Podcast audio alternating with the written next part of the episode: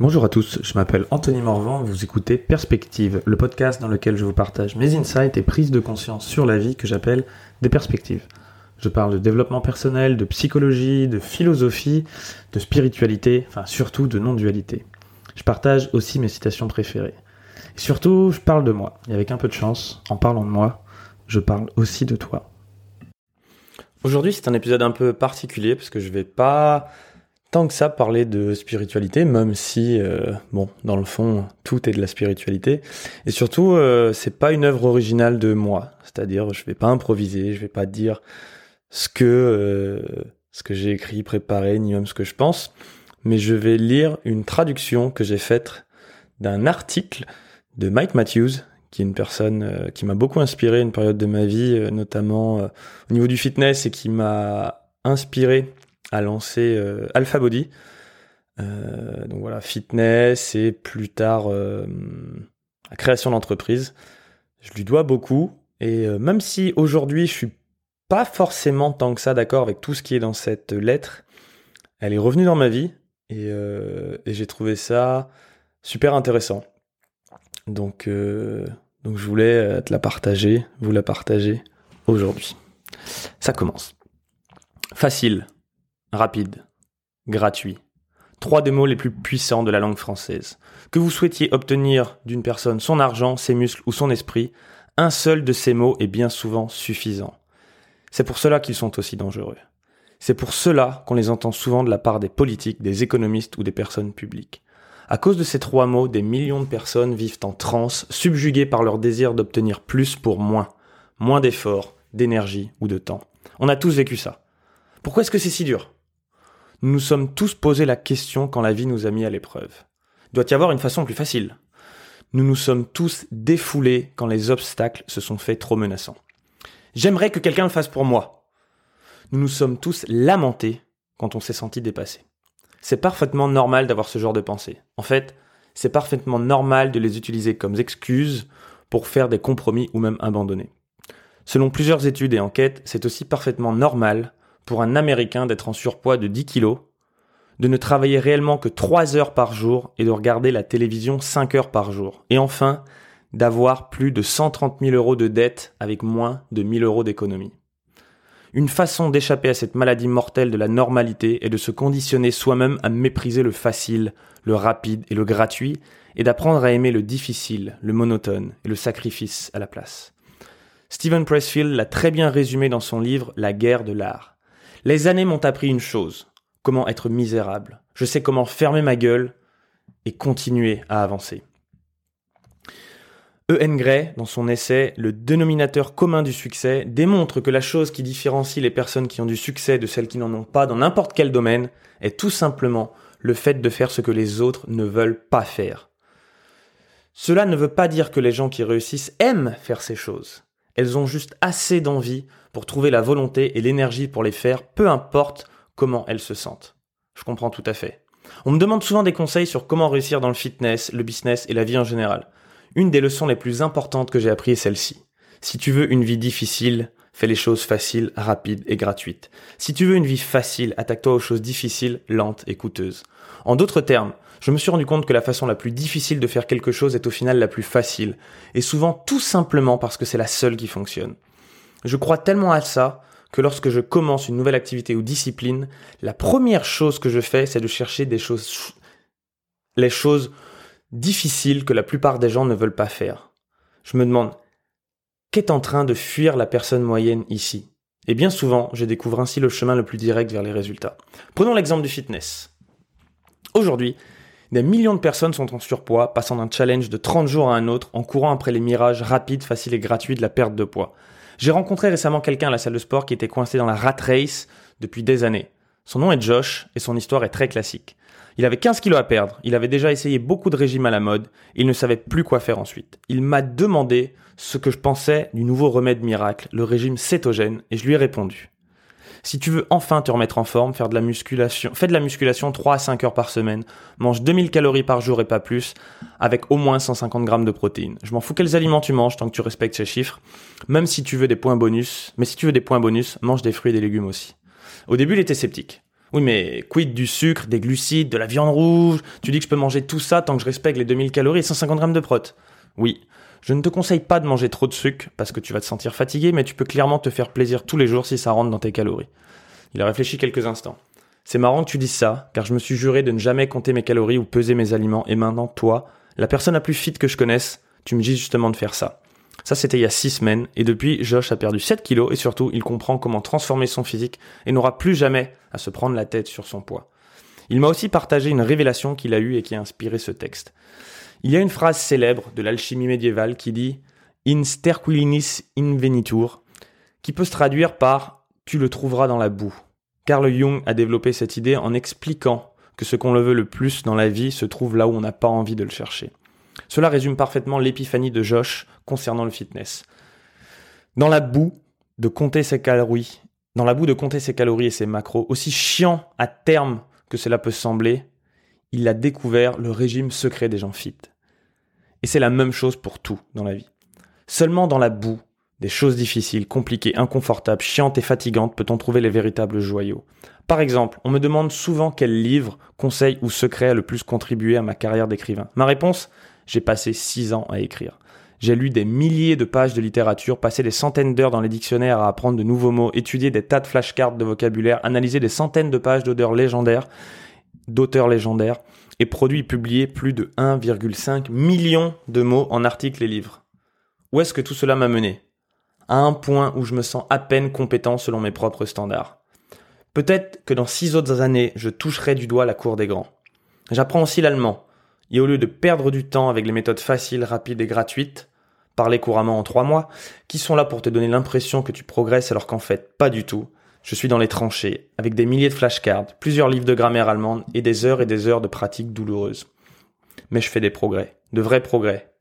Eines Tages werde ich gut Deutsch sprechen. Si tout cela te laisse un peu perplexe, voire désillusionné, désillusionné, je comprends. Moi aussi je suis passé par là. Mais sache ceci, rien n'est plus dur ni décevant que la recherche du facile, rapide et gratuit. C'est un jeu, c'est un feu futile d'espoir et d'illusion que tu ne peux simplement pas gagner. Un jour, quelqu'un a demandé au roi Sparte Léonidas de nommer la plus grande des vertus guerrières, celle dont découlent toutes les autres. Il a répondu le mépris de la mort. Pour nous, les battants et forcenés de toutes sortes, changeons mort par difficile. Le mépris pour le difficile est notre vertu cardinale. Et donc je le reprécise, ce texte est une traduction d'un article de Mike Matthews. Il n'est pas de moi, mais je le valide à 100%. Voilà ce que j'avais écrit. Je le valide à 100%. C'était il y a exactement deux ans. J'en étais là dans mon chemin. Euh, et je dois dire que je le valide à 100%. Et en même temps, il y a des choses euh, que je nuancerais ou que je comprends probablement différemment aujourd'hui. Euh, je suis toujours d'accord avec toute la partie sur le fitness. je pense que je suis aussi très d'accord avec la partie sur l'allemand, même si je parle pas vraiment allemand pour les langues que j'ai apprises, euh, l'espagnol, l'italien, l'anglais, et c'est ainsi le portugais. Euh, bah ouais, ça prend du temps, c'est la merde. Et moi aussi, j'en ai lu des livres, écouté des chansons, fait des erreurs, parlé avec des gens, euh, à avoir honte et à se dire merde, je fais des erreurs, est-ce que des gens se moquent de moi? Et c'est jamais venu en trois mois de parler couramment. Il parle de Josh, parce qu'en même temps, bon, Mike Matthews est coach, coach sportif aussi. Bah voilà, je l'ai fait ce chemin avec plus de 6000 6000 clients en France qui pensaient la même chose et qui, voilà, je donne exactement les mêmes conseils, donc je les, je les, valide à, à 100%. Et, euh, et il y a un moment, en le relisant, là, je me suis dit quelque chose de, de super intéressant. Voilà. Carl Jung, l'alchimie médiévale, et euh, tu le trouveras dans la boue. Aujourd'hui, je le vois, Mike Matthews le comprend, la boue comme étant les choses difficiles. Euh, j'ai aussi un peu envie de nuancer. C'est ça que je nuancerais. Je, suis d'accord. Je, le verrais plutôt comme dans les profondeurs, notamment euh, cette chanson que que j'aime beaucoup, euh, qui dit euh, Je me suis promené dans les tréfonds, j'y ai trouvé l'âme humaine, de Jacques Mabit, qui est un médecin qui a ouvert un centre au Pérou, je crois, où il donne l'ayahuasca. Et cette chanson qu'il a écrite euh, et qu'un ami à moi m'a chanté, m'a fait découvrir il y a pas longtemps. Donc euh, je me suis promené dans les tréfonds, j'y ai trouvé l'âme humaine. Je trouve elle correspond plus je pense que Mike Matthews partage ici un, niveau de compréhension de ça, c'est-à-dire que pour lui, à ce moment-là, en tout cas, et ça parle plus de lui, et ça parle plus de moi où j'en étais en 2019, euh, que d'une vérité générale. Pour lui, voilà, euh, il est quand même sur un jugement de, il y a quelque chose qui s'appelle le succès, qu'on cherche tous, et euh, la seule façon de l'obtenir, c'est euh, d'aller dans la boue de la difficulté pour obtenir ce, succès-là. Alors je nuancerais dans le sens, euh, c'est quoi le succès? On est qui pour dire quel est le succès? Le succès, c'est un mot. c'est quoi réussir sa vie, quoi? Qu'est-ce qu'on en sait? On est tous une expression singulière de la vie sous une certaine forme et, c'est parfait tel que l'on est. On, le seul succès qu'on doit chercher, c'est celui de d'être pleinement. Et en fait, on, il y a rien à faire pour être. On est déjà. Si t'écoutes ceci, moi, peu importe ce que je dis, si je bafouille, euh, je suis en train d'être. Je, je, ne sais pas ne pas être dans le fond. Je peux penser que je devrais être mieux, tout ce que je veux, mais en fait, toute ma vie, je n'ai fait qu'être et, je suis. Et puis demain, je serai encore.